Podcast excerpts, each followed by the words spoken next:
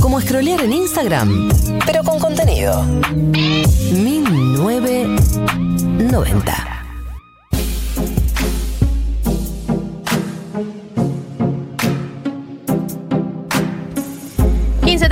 15.34, últimos 25 minutos de 1990 y vamos a entrar en el dilema incómodo esta semana de la mano de María del Mar Ramón Vélez en honor a su madre, decimos ambos apellidos, como esta columna. María, es toda tuya. Bueno, eh, para entrar en materia, sé que además estamos muy cerca del Día de la Madre. Eh, lo sé porque me llegan muchos anuncios de Instagram, en realidad, como me están bombardeando con dale cosas a tu mamá, dale cosas a tu mamá. Eh, y cerca del cumple de mi madre, que cumple el lunes, Eliana. Saludo grande. Le mandamos, Le mandamos un beso. Te mandamos un beso. Ojalá no fuera en esta columna. no, no, mentira. sí, esta columna en realidad quiero aclarar dos cosas antes de empezar. Yo no soy madre, no quiero ser madre. Eh, y esta columna no es una crítica eh, a las madres. Eh, de hecho, creo que es todo lo contrario. Entonces, no quiero herir susceptibilidades. Eh, la idea no es esa y la idea no es bastardear a, la maternidad, que la maternidad elegida me parece que es como lo máximo y lo más de lo más y es por lo que luchamos también gran parte de, los feminismos y es porque las mujeres puedan tener una maternidad deseada y que sea, si se puede, la única maternidad. Eh, pero hay que complejizar un poco más esto y hay que complejizarlo del lado de desde nosotras como hijas y también como como hablar de ciertas tensiones que tiene este vínculo desde nuestras madres como madres.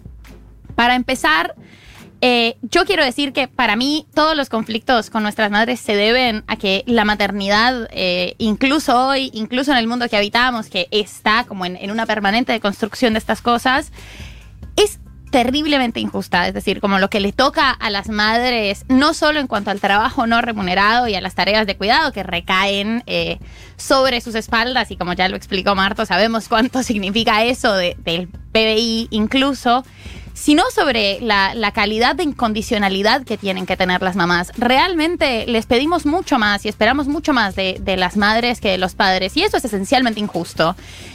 Y por eso también nuestras mamás pueden estar un poco encabronadas, eh, sin querer reconocerlo y sin querer como eh, hablar de, esta justicia tan esencial que es esperar de las madres una incondicionalidad que ellas también se sienten absolutamente obligadas a, dar y es un valor incuestionable de la maternidad, pero que debe ser muy frustrante ni siquiera poder cuestionarse esas cosas. Eh, y ahí hay algo como que, está bueno mencionar y es, nosotras como feministas hacemos este reconocimiento, reconocemos que la maternidad tiene un montón de, injusticias fundamentales, reconocemos que los padres no tienen que hacerse cargo eh, y que nosotros como hijos le pedimos mucho menos a nuestros papás eh, y que su vínculo es muchísimo más condicional y que además por esa naturaleza condicional, un poco siempre querés el, amor de tu papá un poco más, ¿no? Sos un poco más copado y cuando sos chico eh, entendés muy rápido esa lógica desigual y eso es cruel con nuestras mamás. Entonces, hacer ese reconocimiento como feministas no significa que la relación con nuestras mamás no está llena de complejidades y no está llena de tensiones.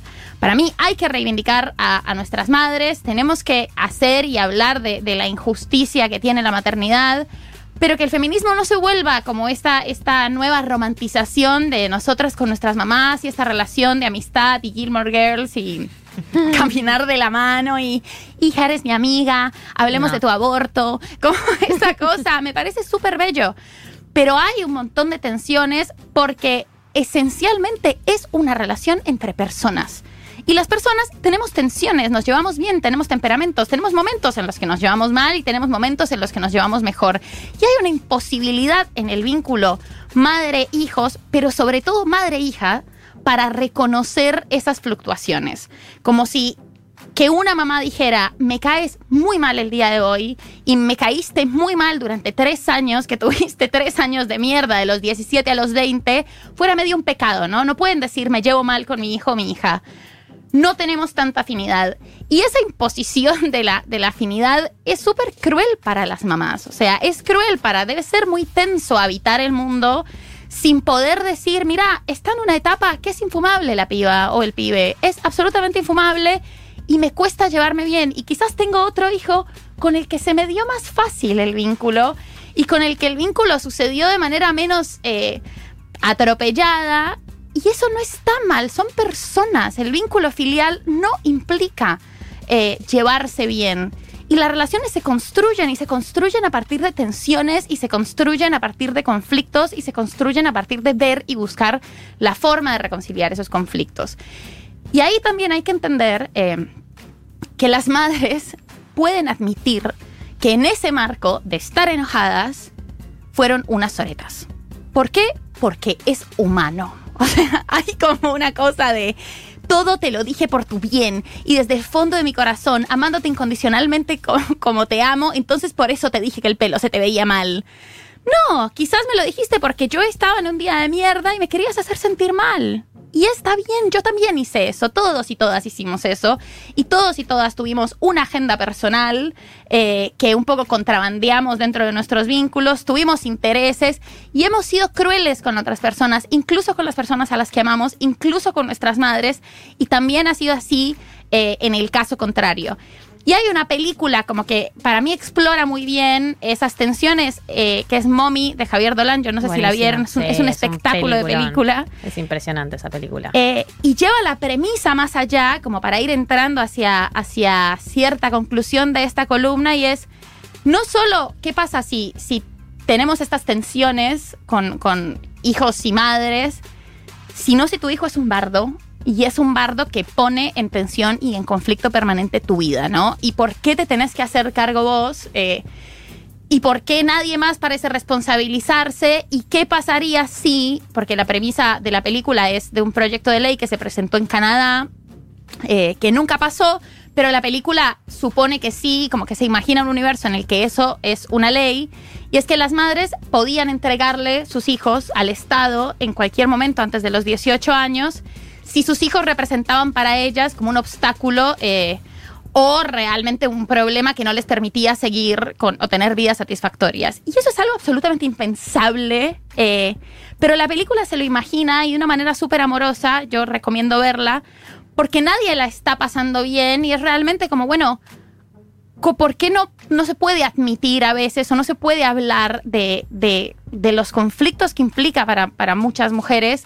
La maternidad. Y con este tema, ya para, para ir cerrando sobre este, esta cuestión tan conflictiva, eh, para mí hay que eh, empezar a, que, a promover que las madres hablen en voz alta y que se pueda hablar no solo de lo difícil que es el puerperio y de lo difícil que es eh, amamantar y de lo difícil que es la crianza, sino que probablemente te arrepentís de ser madre. Eh, y probablemente te arrepentís, como, y eso no es tan mal y no es una cuestión que signifique que vos vas a abandonar a tus hijos o que no los amas eh, o, que, o que incluso te vas a desprender de ellos o que eres una madre cruel, pero simplemente darles a las mujeres la posibilidad de que puedan decir en voz alta, si yo pudiera volver el tiempo, por ahí no habría hecho esto.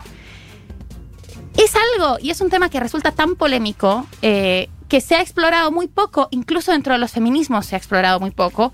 Eh, y hay un libro que yo recomiendo mucho, que es el libro de una psicóloga de Israel que se llama Orna Donot, que se publicó en el 2016, en el que ella entrevista a 23 mujeres que se arrepienten de ser madres, desde una perspectiva feminista. Eh, ella es feminista. El libro se llama Madres Arrepentidas. Y de lo que ella se da cuenta es de, como la, la, culpa que les daba a esas mujeres solo decir en voz alta, mira, si yo pudiera devolver el tiempo no habría tenido un hijo. Lo reamo, no quiero que esta persona se vaya del mundo. La amo profundamente, es mi hijo, es mi orgullo, pero no lo habría eh, querido tener si pudiera como volver atrás. Y eso parece ser como un pecado originario de las mujeres eh, y de las madres, y eso parece ser algo que no se puede decir y ni siquiera se puede pensar. Se comprende y se enmarca dentro de la romantización extrema que hacemos de la maternidad, que es si se tiene y si es en el marco del deseo, esto ni hablar de que, que no puede ser una imposición, pero que si incluso se desea, eso no se puede dejar de desear, ¿no? Y que te cambia la vida para siempre, que siempre vas a ser madre. Es cierto esto, pero vos te podés arrepentir o podés repensar esa decisión. Y ella, Donald, dio una entrevista con la que quiero cerrar esta columna, que dijo algo que, que me parece muy bello, y es Si no es posible volver atrás, ¿para qué sirve el arrepentimiento? ¿No es acaso una dolorosa frustración? Le preguntan a ella. Y ella responde, nos empeñamos en eliminar sentimientos negativos y eso es lo frustrante. Tal vez reconocerlos en lugar de eliminarlos sea la mejor vía, porque las emociones, al igual que el agua, necesitan encauzarse para que no se desborden. Si hay arrepentimiento, hay que saber vivir con él hablar de estas cosas, darle la posibilidad a las mujeres y a las madres de que narren sus maternidades fuera del juicio constante que hacemos de la maternidad, es algo que nos va a hacer mejor a nosotras y a nosotros como hijos e hijas. Es una libertad que realmente va a fortalecer eh, esos vínculos, porque nada se fortalece más si aceptamos su falibilidad y su complejidad. Entonces, esta columna eh, medio polémica pero amorosa se las dedico a las madres. Te la dedico. Te la que, dedico. Que pasan, eh, que entendemos que es una tarea muy ingrata y, y, habilitamos el espacio como hijas e hijos que lo puedan decir también, que no sea esta, esta imposición de ese amor y esa incondicionalidad, y, sino que puedan abordar la complejidad humana que es llevarse con personas y que además son sus hijos. Bueno, eh, yo sumo eh, ah, varias películas de Dolan. Eh, Dolan tiene un problema con la madre. mambo, tiene la, sí. la película Yo maté a mi madre, que también eh, explora bastante los conflictos con, con su madre, con la maternidad. Para mí, cualquier persona que tenga conflicto con su madre, como si no la tiene, eh, recomiendo ver Mami y ver también Yo maté a mi madre, porque son dos películas que exploran bastante estos vínculos complejos. Yo sumo a María lo que vos decías que debe ser muy frustrante para una persona que desea ser madre, imaginarse la maternidad como tipo, ay, de la mano, como hija, y darte cuenta que no te llevas bien, que no te llevas bien con tu hijo y, y, y te echas la culpa, que hice mal, ¿no? Que hice mal para no llevarme bien, es mi hijo, es mi hija, me debería querer, lo llevé en la panza, lo crié, lo vestí, hice todo esto y no me llevo bien con esta persona. Para mí se mezcla una, una cosa de hice todo esto por vos y vos me tratás como me tratás. Toro este llanto por Nara. Todo este llanto por Nara. Eh, pones el cuerpo literalmente, pones, eh, dejas trabajos, etcétera, etcétera, vos me tratas así. Y mm, después todo esto de, como, bueno, tengo, tenía toda esta gran fantasía que es un proyecto de vida, al fin y al cabo, porque es un proyecto para el resto de tu vida. eh, y no me llevo bien. Era todo esto para, para no llevarme bien. Y para mí es, es como vos decís, hay veces que hay, son simplemente dos personas que no son afines. eh, y es muy duro. Eh, es muy duro llegar a una conclusión así en un vínculo que eh, fundamentalmente debería estar definido por la afinidad, ¿no? Por un tema de que tenés un mundo en común que es la sangre. Claro es está. El, el mundo en el que te criaste. Está tan romantizado el vínculo, eh, tan mal representado además, como eh, y es, es tan difícil hablar de estas cosas que vos imaginate como la culpa que deben sentir las mujeres que son madres de pensar. Por ahí no me llevo bien con esta persona y solo pensarlo porque la maternidad está llena de una culpa porque sí, porque no, porque le di la teta, porque no le di la teta, porque no sé qué, porque no sé qué. Y solo pensar algo así es tan juzgado socialmente, está tan poco hablado, la gente, todo el mundo te cae encima con que cómo podés decir algo así de tu hijo.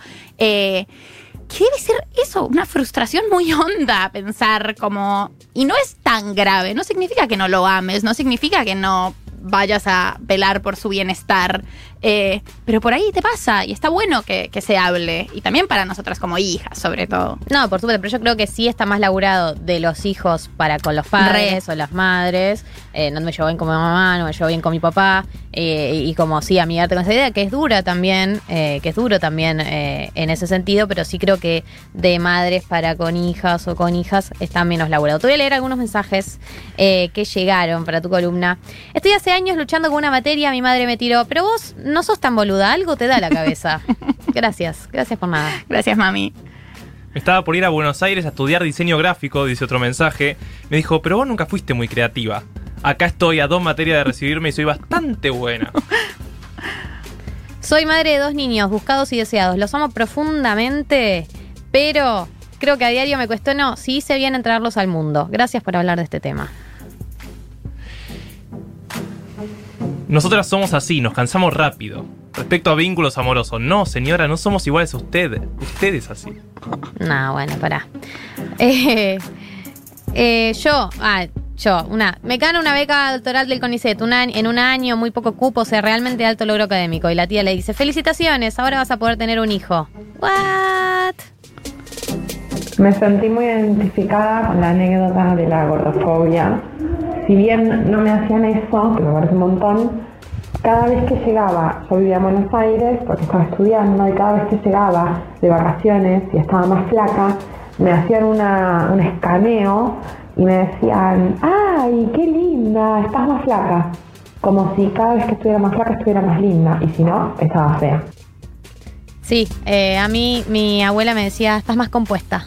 Me decía cuando me volvía más gordita, estás más compuesta. Esa era la palabra.